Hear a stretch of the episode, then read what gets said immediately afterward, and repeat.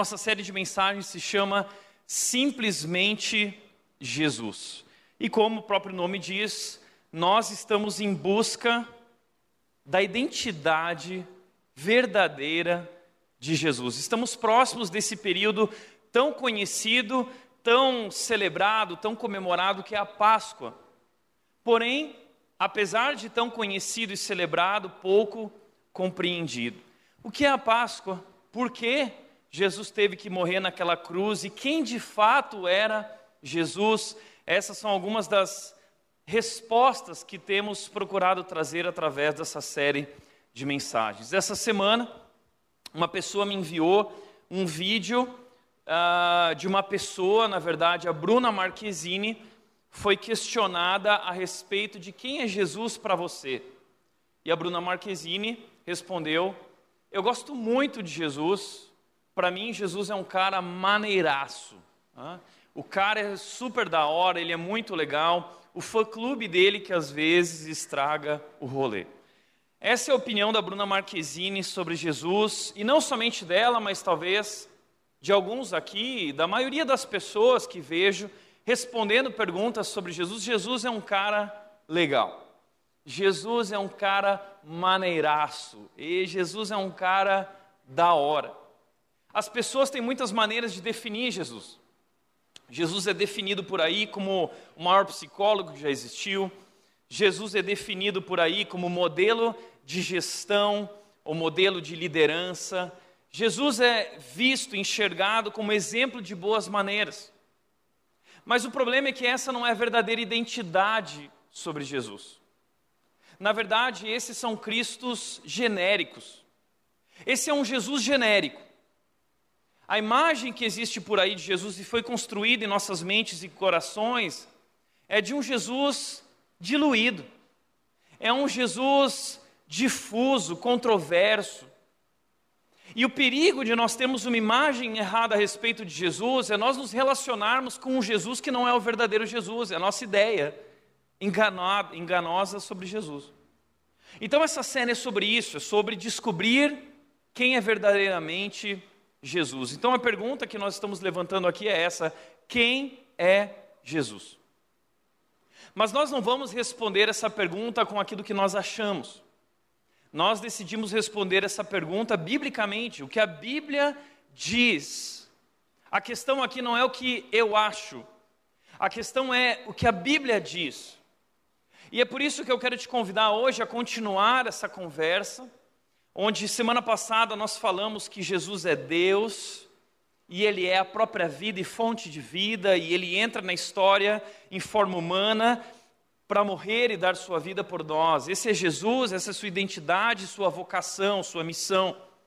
Mas hoje eu quero continuar descrevendo esse Jesus e eu quero te convidar a olhar para Jesus, porque quando nós olhamos para Jesus, nós descobrimos quem Deus é. E não descobrimos apenas quem Deus é, nós descobrimos quem nós somos criados para ser.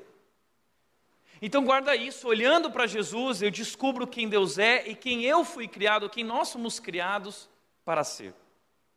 Então, nós vamos continuar a nossa jornada sobre a vida de Jesus, porque existem na Bíblia quatro livros que nós chamamos de evangelhos, que foram escritos uh, descrevendo, relatando a vida de Jesus. A Bíblia inteira é sobre Jesus, ela aponta de Gênesis a Apocalipse para Jesus. Ele está presente em todas as páginas, em cada palavra do Antigo e do Novo Testamento. Se nós aprendermos a compreender o que está por trás de tudo, é Jesus, tudo aponta para Jesus. Mas os quatro evangelhos, eles relatam a vida de Jesus, sua vida terrena e seu ministério. Mateus, Marcos, Lucas e João, cada um de acordo com uma perspectiva, um público diferente, um propósito diferente. Semana passada lemos João, essa semana nós vamos ler o livro de Mateus. Eu quero te convidar a abrir lá, Mateus capítulo 3, versículos 16 até o capítulo 4, o versículo 11. E o texto diz o seguinte: Depois do batismo, enquanto Jesus saía da água, o céu se abriu e ele viu o Espírito de Deus descer como uma pomba e pousar sobre ele. E uma voz do céu disse: esse é meu filho amado que me dá grande alegria. Em seguida, Jesus foi conduzido pelo Espírito ao deserto para ser tentado pelo diabo. Depois de passar 40 dias e 40 noites sem comer, ele teve fome. O tentador veio e lhe disse: Se você é o filho de Deus, ordene que essas pedras se transformem em pães. Jesus, porém, respondeu: As Escrituras dizem: Uma pessoa não vive só de pão, mas de toda palavra que vem da boca de Deus. Então o diabo levou a cidade santa até o ponto mais alto do templo e disse: Se você é o filho de Deus, salte daqui, pois as Escrituras dizem: Ele ordenará a seus anjos que o protejam, eles o sustentarão com as mãos para que não machuque o pé em alguma pedra. Jesus respondeu: As Escrituras também dizem: Não ponha à prova o Senhor o seu Deus. E para encerrar em seguida, o diabo levou até um monte muito alto e lhe mostrou todos os reinos do mundo e sua glória. E ele disse: Eu lhe darei tudo isso, basta ajoelhar-se e adorar-me. Então Jesus disse: Saia daqui, Satanás, pois as Escrituras dizem: Adore o Senhor seu Deus, sirva somente a Ele. Então o diabo foi embora e os anjos vieram e serviram a Jesus. Essa é uma cena muito importante nos evangelhos é o momento do batismo de Jesus. Olha que interessante, esse momento, esse fato é descrito nos quatro evangelhos. Nenhum outro momento de Jesus, além da crucificação, é descrito nos quatro evangelhos. Isso significa que esse momento é muito importante e ele tem lições preciosas para a nossa vida, para a nossa identidade, para a nossa vocação, para a nossa missão, para o nosso propósito de vida. E é daqui hoje que eu quero extrair algumas lições para mim e para você. Mas eu quero te mostrar em que momento da vida de Jesus isso aconteceu. Eu quero te trazer uma linha do tempo da vida de Jesus. Ah, nós temos o nascimento de Jesus, nós conhecemos essa história, filho de José e Maria, nasceu numa estrebaria, naquele lugar. E depois, a próxima cena que nós vamos ter da vida de Jesus já é o batismo e a tentação. Ou seja, do nascimento para esse momento, 30 anos se passaram e nós não temos nada a respeito da infância ou da adolescência de Jesus, a não ser Lucas capítulo 2, versículo 52, que diz que Jesus, quando tinha 12 anos, ele foi com sua família para o templo. Se eu não me engano, era a festa da Páscoa, toda a família de José, uh, seus primos e tios, toda a família foi para Jerusalém e lá Jesus esteve no templo durante três dias e os mestres e rabis, os rabinos ficaram maravilhados com a sabedoria, o conhecimento de Jesus, as perguntas que ele fazia. E Lucas 52 então diz que Jesus, com 12 anos, crescia em sabedoria, em estatura, idade, maturidade e ele crescia em graça diante de Deus e diante dos homens. Olha que interessante essa palavra, Jesus crescia. Ah, às vezes, nós precisamos entender isso, esse conceito sobre Jesus, porque nós imaginamos que Jesus, quando ele era um embrião no útero de Maria, ele já tinha uma consciência de que ele era o Deus poderoso do universo, tá? Então, como que se Jesus estivesse lá dentro do útero e aquele embriãozinho já estava falando, eu vou nascer para salvar o mundo? Né? Não, isso não aconteceu. Quando, quando Jesus Cristo entra na história em forma humana, quando Deus se veste de pele humana, quando Deus se limita à, à forma humana, essas limitações uh, são vividas de acordo como nós também as vivemos. Então, quando Jesus nasceu, quando ele saiu da barriga de Maria, ele não sabia exatamente ainda quem ele era, ele era um bebê, como qualquer outro bebê. Hoje de manhã eu e a Nath estava lá brincando com a Mel e, e, e, e a gente colocou um brinquedinho novo para ela que tem que encaixar as peças. E a Mel ainda não sabe encaixar as peças, ela só sabe tirar de dentro do negócio e a gente está tentando ensinar ela a botar lá dentro, mas encaixar as peças dentro dos seus lugares ela ainda não sabe. Então minha mãe ligou até hoje de manhã perguntando assim: "E aí, quais são as novidades sobre a Mel? O que ela já aprendeu?" Eu falei: "Olha, mãe, não muita coisa, tá? Eu não tenho muita coisa para falar da minha filha, assim, que tem pais que não, minha filha já anda, minha filha já fala, minha filha já engatinha. A Mel está bem atrasada em todas essas coisas, mas uma coisa que ela faz, e que eu posso dizer que eu tenho muito orgulho, é que ela faz cocô no vaso sanitário. Tá? Que nem gente grande. É incrível isso, tá? A gente segura ela lá, é a coisa Então esse é o único orgulho que eu, eu tenho muito orgulho da minha filha, né? Mas isso é uma coisa que ela faz como um adulto. Então, o bebezinho, o bebezinho, ele não tem essa consciência, ele ainda não sabe. Jesus também passou por essas limitações, ele também teve o tempo dele para aprender a encaixar as peças e, mais do que isso, aprender e, e, tomar consciência, a vida de Jesus até os 30 anos foi um período de expansão da sua consciência a respeito de quem ele era e qual era a sua missão. Ele é Deus. Mas ali ele é 100% Deus e 100% humano, e, e, e ele, a, a sua glória foi encoberta por essa limitação humana, por esse corpo humano, até que ele foi crescendo, estudando em sabedoria e crescendo e se desenvolvendo e adquirindo essa consciência até chegar aos 30 anos de idade. O que eu acho interessante é que Jesus viveu 33 anos aqui na terra, três anos de ministério, ok? Três anos foram o ministério dele até a crucificação. Então, 30 anos que nós não temos nada de escrito na Bíblia, onde Jesus cresceu e se desenvolveu, ou seja, Deus esperou. Deus também espera. Foram 30 anos até que as coisas realmente começassem a acontecer na sua vida. Foram 30 anos até ele começar a viver esse grande propósito que Deus tinha, missão que Deus tinha na vida dele. O próprio Deus que entra no mundo esperou. Quanto mais nós também, em nossa jornada, rumo ao propósito da nossa vida, iremos esperar, e muito tempo. Mas logo depois disso, Jesus Cristo é crucificado, ele ressurge então, ele ressuscitou depois de três dias, e aí durante 40 dias ele esteve com os seus discípulos até que ele voltou para os céus. Essa é a, a, uma linha do tempo da vida de Jesus, a sua vida terrena. Mas esse momento que nós lemos agora em Mateus capítulo 3, versículo 16 até o versículo 11 do capítulo 4, é sobre esse momento. É o momento que marca o início do ministério de Jesus, o seu batismo e a sua tentação. E é importante que a gente leia essas duas histórias juntas. Por quê? Eu quero te mostrar agora por quê. Ao ler esse texto, ao estudar esse texto, Deus falou profundamente comigo essa semana e eu descobri nesse texto, nessa história, duas vozes. Duas vozes. E são exatamente essas duas vozes que falam também a nós e direcionam a nossa vida. Mas cada uma dessas vozes direciona numa direção diferente. E a pergunta que eu quero hoje te fazer é: qual voz você está ouvindo?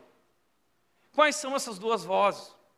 A primeira voz é no momento do batismo, veja o que diz, é a voz que diz quem somos. Mateus capítulo 3, versículos 16 e 17 diz: Depois do batismo, enquanto Jesus saía da água, o céu se abriu e ele viu o Espírito de Deus descer como uma pomba e pousar sobre ele. E uma voz do céu disse: Esse é meu filho amado, que me dá grande alegria. Uau! Que momento! Que momento extraordinário nós temos aqui. Eu quero que você tome consciência do que está acontecendo aqui. Nós temos aqui a Trindade aparecendo. Aqui nós temos a imagem da Trindade. Quem está aqui? O Pai, que diz: Esse é meu filho amado. O Filho, que está sendo batizado, está nas águas. E o Espírito Santo, que vem e repousa e toca sobre ele. Aqui nós temos a mesma cena da criação. Quando Deus disse lá em Gênesis 1, 26, façamos o homem e a mulher a nossa imagem e semelhança. Aqui eles estão novamente iniciando esse novo momento, essa nova criação que Deus está fazendo, e eles estão ali juntos nesse momento, presentes. Que momento extraordinário.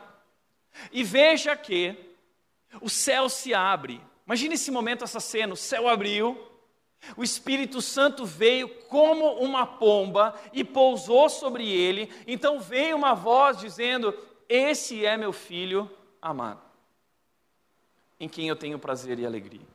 Você já viveu um momento assim na sua vida? Um momento em que você viu o céu se abrindo e você viu o Espírito Santo descendo sobre você e você ouviu essa voz dizendo: Esse é meu filho amado. Você já viveu um momento assim? Eu nunca vivi. Não, não desse jeito, pelo menos. Mas eu já vivi muitas experiências com Deus. Momentos extraordinários onde eu não tive a menor dúvida que o céu estava aberto sobre mim. Onde eu não tive a menor dúvida que o Espírito Santo estava sobre mim. E onde eu não tive a menor dúvida de que Deus estava em meu interior falando comigo, revelando quem eu realmente sou e dizendo: Tiago, você é meu filho amado e eu tenho muito prazer e muita alegria na sua vida. Momentos assim são incríveis, mas eles não são rotineiros. São momentos. Momentos extraordinários onde Deus derrama sua graça sobre nós. E como diz Romanos capítulo 8, versículo 16, momentos em que o Espírito de Deus testifica ao nosso espírito que nós somos verdadeiramente filhos de Deus. E, e, quando Deus faz isso, esses momentos, é, é como se Deus colocasse a sua mão sobre o nosso ombro, dizendo o seguinte: Tiago, você é meu filho amado, lembre-se, eu tenho prazer e alegria na sua vida. Então, isso se torna uma fonte de poder espiritual, uma fonte de alegria espiritual, uma, uma de consciência espiritual que nos sustenta por um longo tempo. Agora, por que, que Deus faz isso? Porque ao longo da nossa jornada existem esses episódios em que nós assim percebemos que Deus está ali e ele confirma que somos filhos amados. Sabe por quê? A primeira razão que Deus faz isso é porque eu creio que Deus ali quer revelar a nossa identidade. O que Deus está fazendo nesse momento da vida de Jesus é revelar a sua verdadeira identidade. Essa é a primeira vez que isso acontece ao longo de toda a vida de Jesus, é o momento certo. Então Deus vem e diz: Olha, diante de todos, Ele diz: Esse é meu filho amado. Então, Deus está revelando a identidade de Jesus a todos. E creio que quando nós também vivemos momentos assim, são momentos em que Deus quer revelar a nossa identidade mais profunda. Ou seja, Ele vem e diz: Tiago, você é meu filho amado e eu tenho muita alegria e prazer na sua vida. E é isso, é isso que me define na intimidade do meu ser. Eu sou uma porção de outras coisas também. Eu sou casado com a Nath, eu sou pai da Mel, eu sou um dos pastores aqui na rede, eu sou colorado também, né? isso não significa muita coisa. Mas não são essas coisas que me definem lá no íntimo da minha vida, no mais profundo do meu ser. Não é isso que me define. O que me define e define a sua vida também verdadeiramente é que nós somos filhos amados de Deus, em quem Deus tem prazer, em quem Deus tem alegria. Quem é você? Eu sou um filho amado de Deus. E quando alguém te pergunta quem é você, a sua resposta deve ser: eu sou um filho amado de Deus. É isso que nos define e não as realidades circunstanciais e passageiras da nossa vida e da nossa existência. O que nos define e revela a nossa identidade é essa voz que diz quem nós somos. Essa voz maravilhosa. É isso que te define. Não é não são os traumas que você viveu na sua infância que te definem. Não são as tuas dores. Não são as tuas enfermidades ou as doenças que você enfrentou ou está enfrentando. Não é a história da sua família. Não é a tua bagagem genética. Não é a tua origem étnica. Não é nem mesmo a tua identidade de gênero o que te define é a voz do Criador, aquele que diz: Você é meu filho amado, em quem eu tenho alegria e prazer. É isso que nos define. Gálatas 3:28 diz o seguinte: Já não há mais judeu ou gentil, já não há mais ah, escravo ou livre, já não há mais homem ou mulher, pois agora todos são um em Cristo Jesus. Filhos amados de Deus, e Ele tem prazer e alegria em nossa vida, essa é a nossa identidade.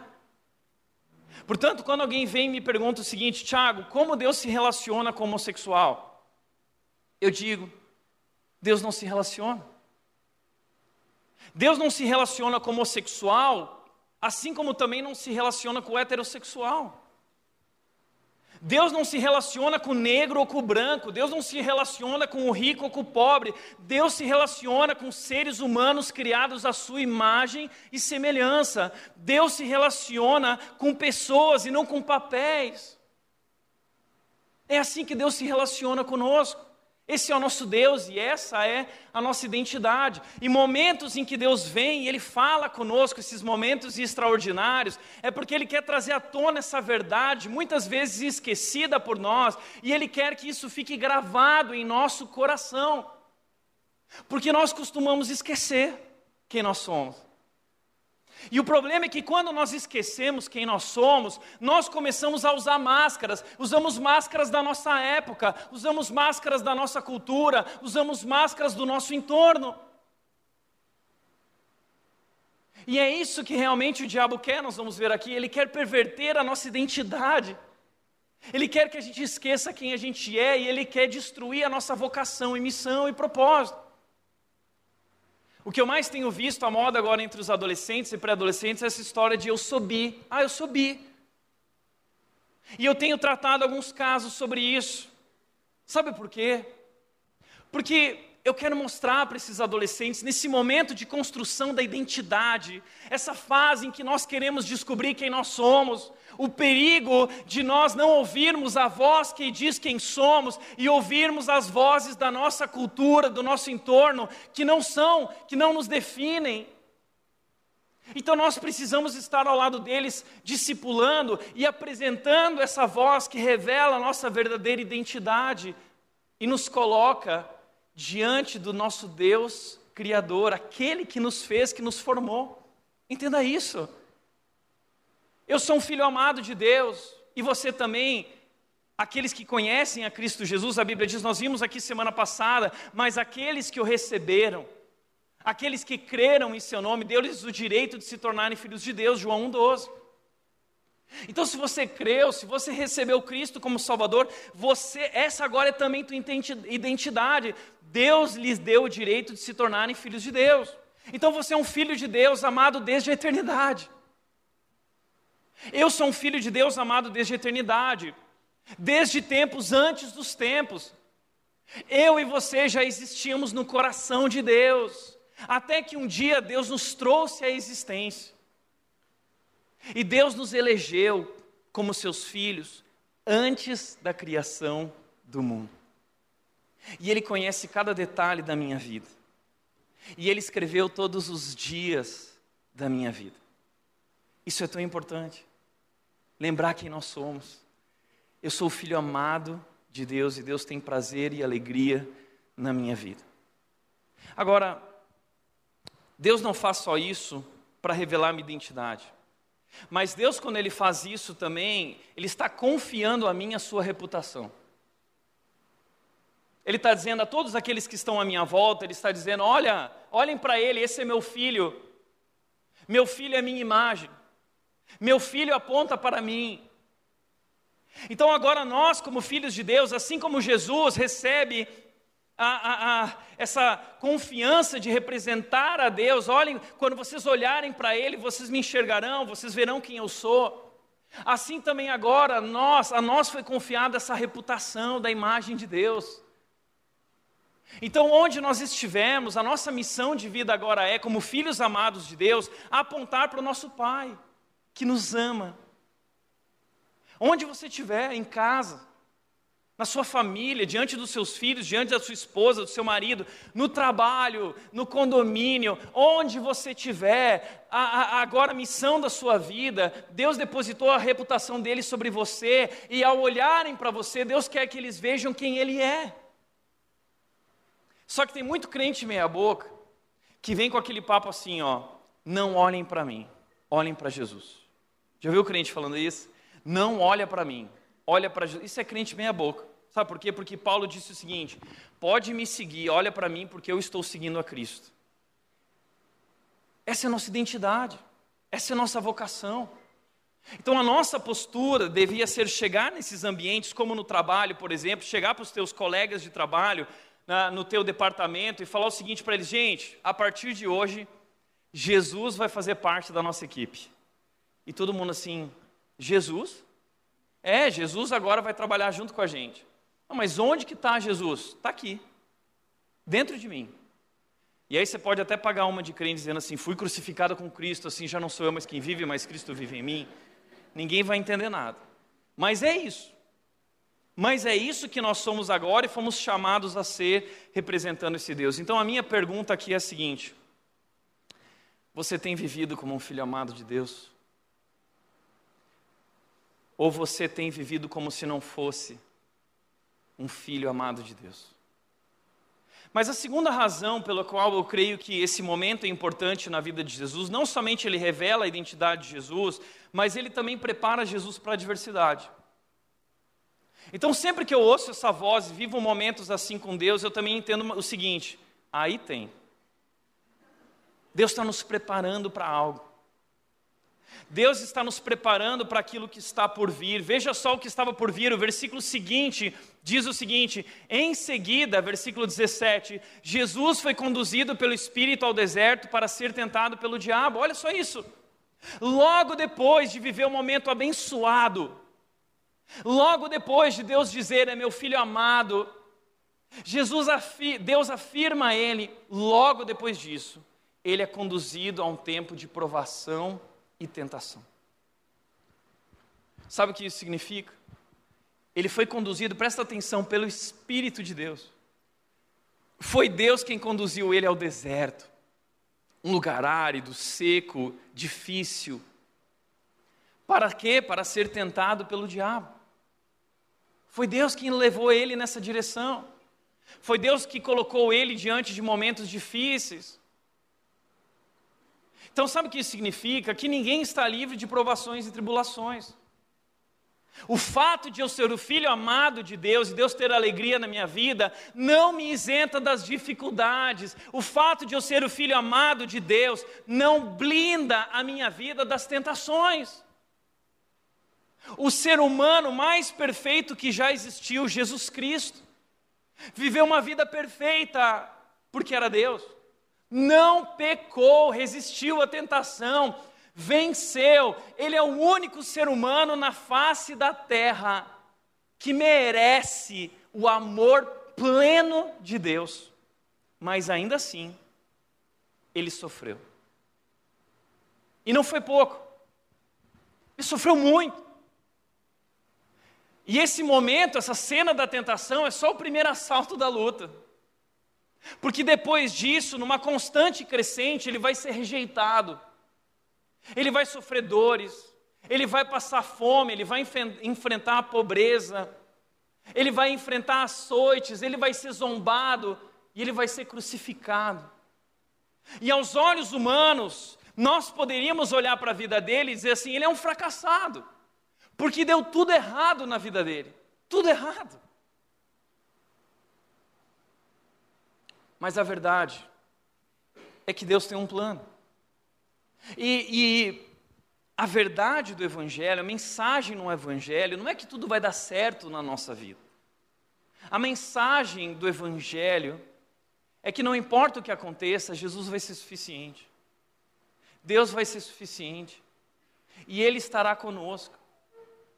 Então, esses momentos em que Deus nos lembra, nos toca e, e, e, traz à tona isso, como hoje talvez você está vivendo, Deus está revelando sua identidade, te preparando para a adversidade.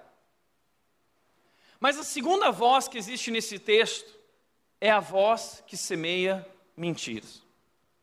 O texto continua dizendo, Mateus 4, 2 e 3: Depois de passar 40 dias e 40 noites sem comer, teve fome. O tentador veio e lhe disse: Se você é um filho de Deus, ordene que essas pedras se transformem em pães. Olha que interessante, o diabo vem. Até então, o diabo talvez não sabia que aquele era o filho de Deus. Agora Deus diz: É ele, confirma. Então o diabo vai lá e o diabo quer destruir a obra de Deus e afastá-lo da sua identidade, vocação e propósito. E onde que o diabo ataca? Veja onde que o diabo ataca. O que ele diz? Se você é o filho de Deus. Ele ataca na identidade. Deus acabou de confirmar a identidade de Jesus. E onde que o diabo vem e ataca? Na identidade. Gente, pensa nisso. A gente acha que o diabo, ele vai vir nos tentar vestido com aquela roupinha vermelha dele, com os chifres feios dele e com o tridente, e ele vai ficar nos atacando com aquela voz e a risada dele. a gente acha que o diabo é assim, né? Mas o diabo é sutil. O diabo, ele não nos ataca colocando suas presas na nossa carne. O diabo nos ataca semeando mentiras no nosso coração. Ele é sutil. E ele vai transformando a maneira como nós pensamos. Ele vai semeando pensamentos na nossa vida que colocam em dúvida, em xeque nossa identidade, quem nós somos e quem Deus é.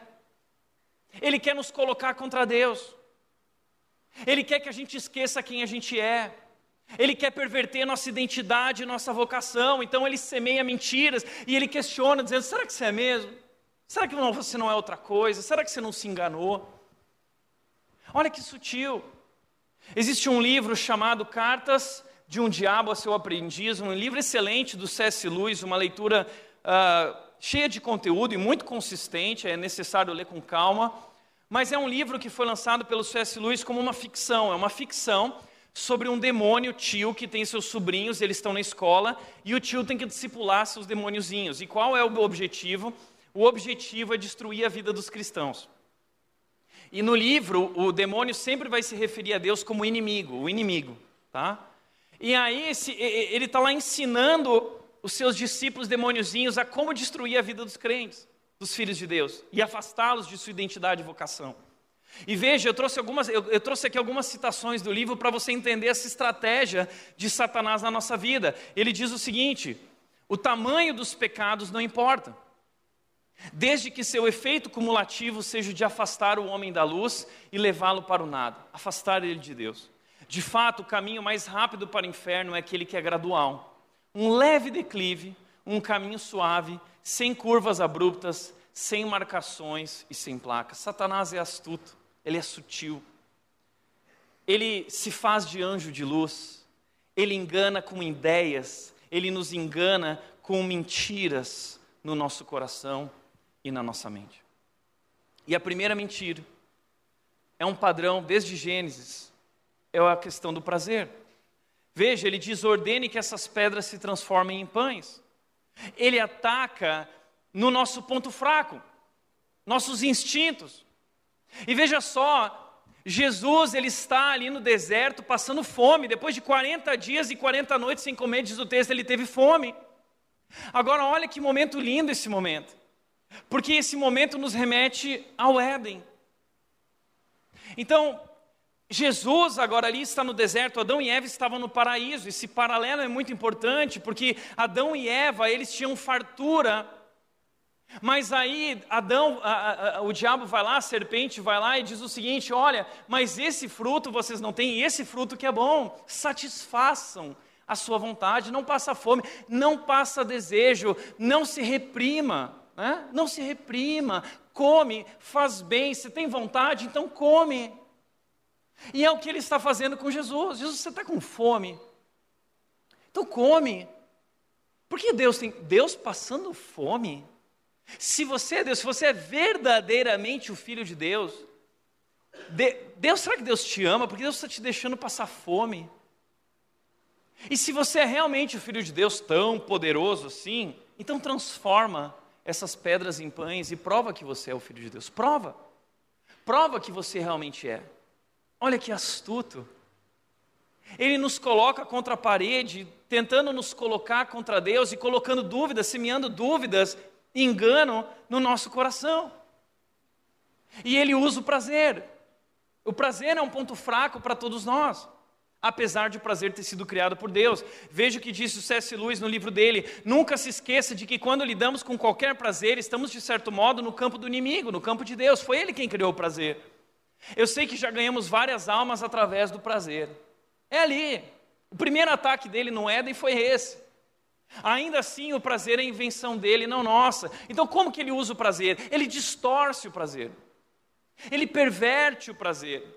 Ele diz que o prazer pode ser vivido a qualquer momento, a qualquer hora, de qualquer jeito. E nós acreditamos nessa mentira. E é ali que ele nos afasta da nossa verdadeira identidade e do nosso propósito. Mas o segundo ataque dele, é, eu vou chamar aqui de perder. Perder por quê? Porque ele quer que a gente perca confiança em Deus. Ele quer que a gente comece a duvidar, deixar de ter certeza que somos amados, filhos amados de Deus. Então ele vem e diz o seguinte: então o diabo levou a cidade santa até o ponto mais alto do templo e disse: Se você é filho de Deus, salte daqui. Olha que só que interessante, o diabo leva ele até o ponto mais alto. Deus leva Jesus para o deserto. Então, essa história da gente ir para o ponto mais alto e se tornar um maioral, muitas vezes, ou na maioria das vezes, se não todas, não é de Deus. Porque Deus nos leva para o ponto mais alto. Deus ele nos leva ao ponto do esvaziamento. E ali está Jesus. E ele diz: salta daqui. E aí ele continua dizendo o seguinte: Pois as Escrituras dizem: Ele ordenará seus anjos que o protejam, ele o sustentarão com as mãos para que não machuque o pé em alguma pedra. Olha que interessante, o diabo agora vai usar a própria Bíblia. Ele usa a própria verdade, mas ele distorce a verdade. Ele está citando o Salmo 91. Sabe aquele salmo que diz o seguinte: ó, oh, aquele que descansa no esconderijo do Altíssimo, mil cairão ao teu lado, dois mil, dez mil ao teu, teu outro lado, e ele vai te proteger, e ninguém vai colocar a mão em você. Então o diabo está falando o seguinte: ah, Deus disse isso? Então você é o escolhido. Então eu quero ver. Se atira daqui e pede uma prova para Deus. Pede uma prova. Se realmente você é o filho amado, quando você chegar lá no chão, os anjos te seguram. E aí Deus vai mostrar que realmente Ele te ama. Olha que filho da mãe que Ele está fazendo. O diabo semeia essas dúvidas na nossa relação com Deus. E você começa a questionar: será que Deus é realmente bom? Será que Deus realmente me ama? Porque, puxa, eu estou passando necessidade. Eu não estou ouvindo a voz dele mais dizendo que me ama. Porque no momento em que eu precisei, que eu me senti caindo, ele não veio me resgatar com seus anjos. Será que ele me ama? É o padrão do Gênesis. Quando lá o diabo vem e diz o seguinte: Deus falou isso, ele pega a própria palavra, Deus falou que isso, isso, isso, e ele distorce a palavra para colocá-los contra Deus, dizendo o seguinte: Deus não é bom. Se Deus fosse bom, vocês não estariam nessa situação. E aí o que, que acontece? A gente perde a nossa fé a gente perde a nossa certeza da nossa identidade de filhos amados de Deus. É ali que ele ataca.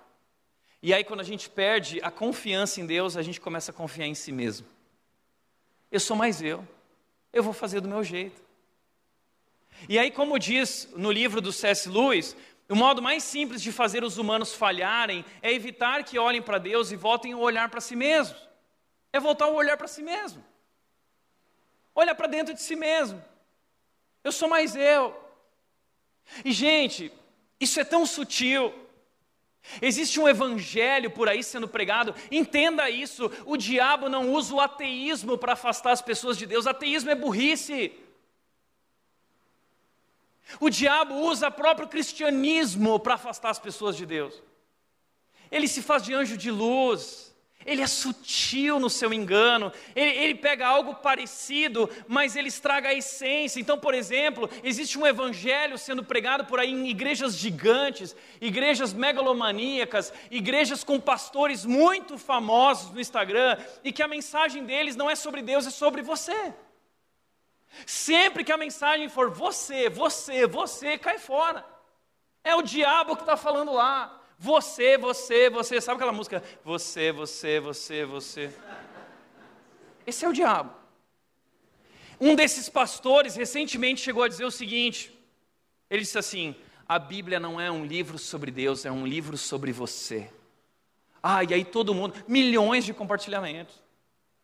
Um bando de gente iludida pela voz que semeia mentiras. Tudo que Deus fez foi por você, para você, você é o centro, você é o centro de tudo. É assim que o diabo nos afasta de Deus.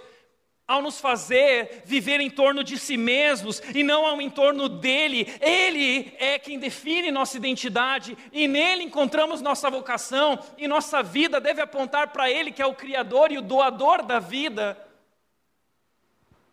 Ele nos afasta de Deus. Por último, padrão de Gênesis: prazer, perder a confiança em Deus e o poder.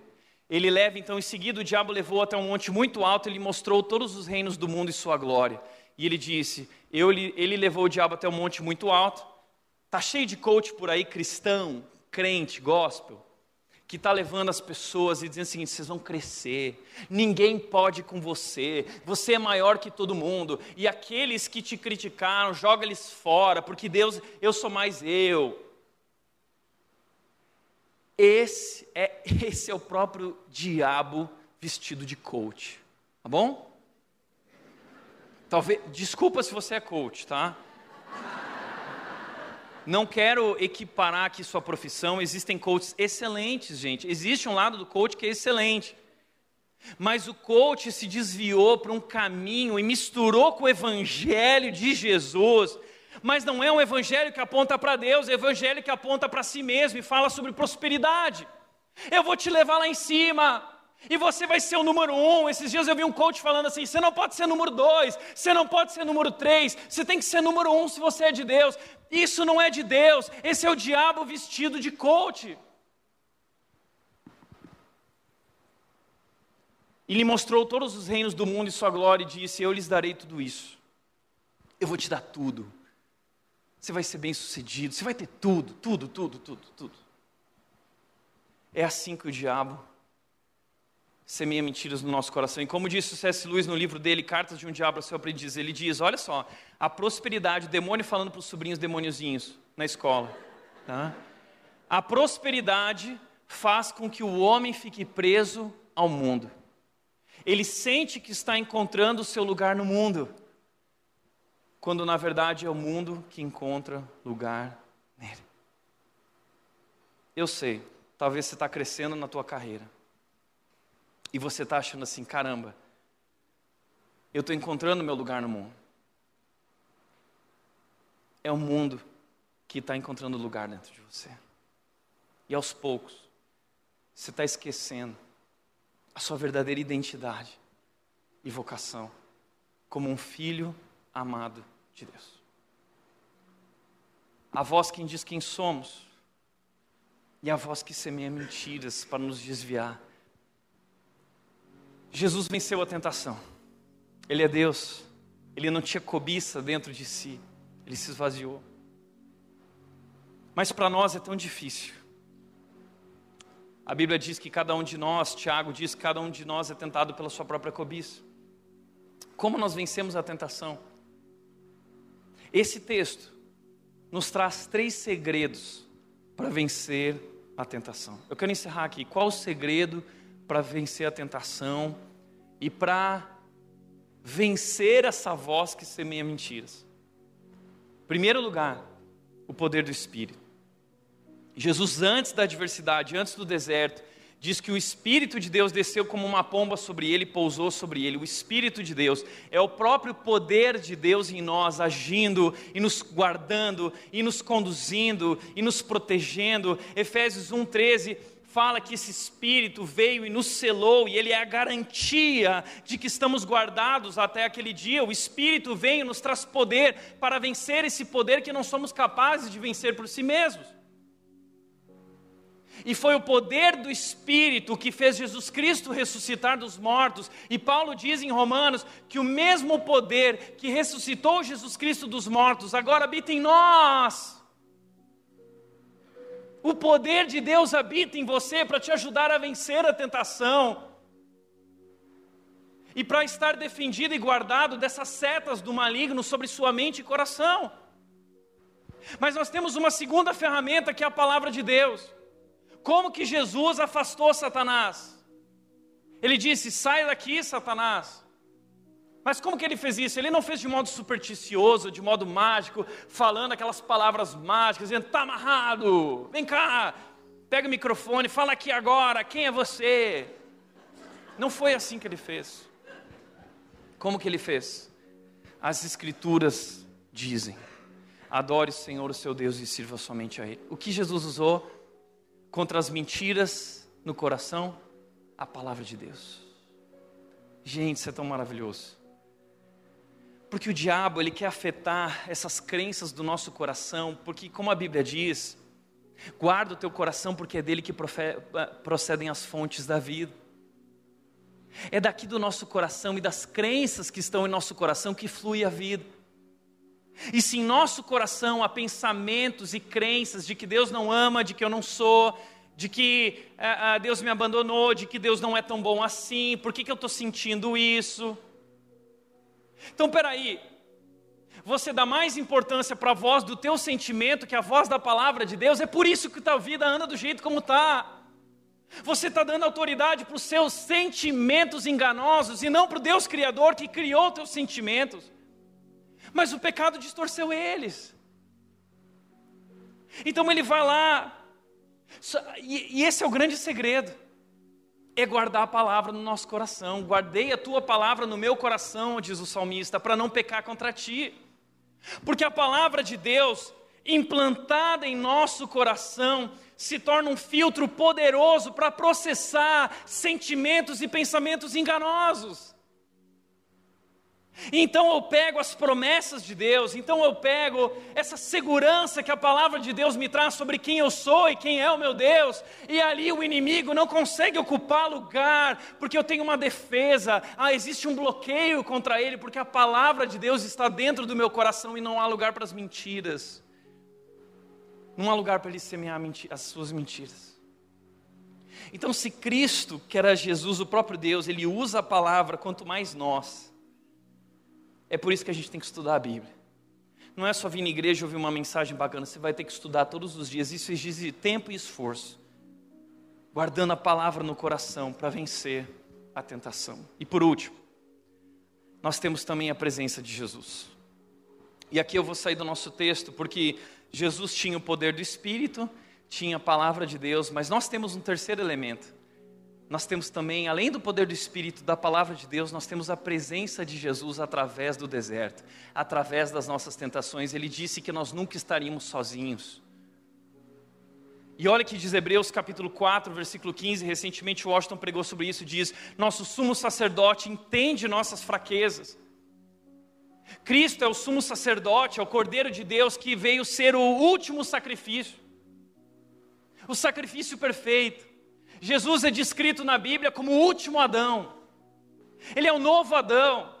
Porque o primeiro Adão falhou, o ser humano falhou, mas ele vem representando agora o ser humano e ele não falha, ele é perfeito, mas ele viveu as nossas lutas, ele entende a nossa fraqueza, ele passou por essa fraqueza, ele passou pelo sofrimento, ele entende o que nós estamos passando, ele sabe como o diabo quer semear mentiras no nosso coração. Então ele diz: Eu entendo, pois enfrentou as mesmas tentações, mas nunca pecou.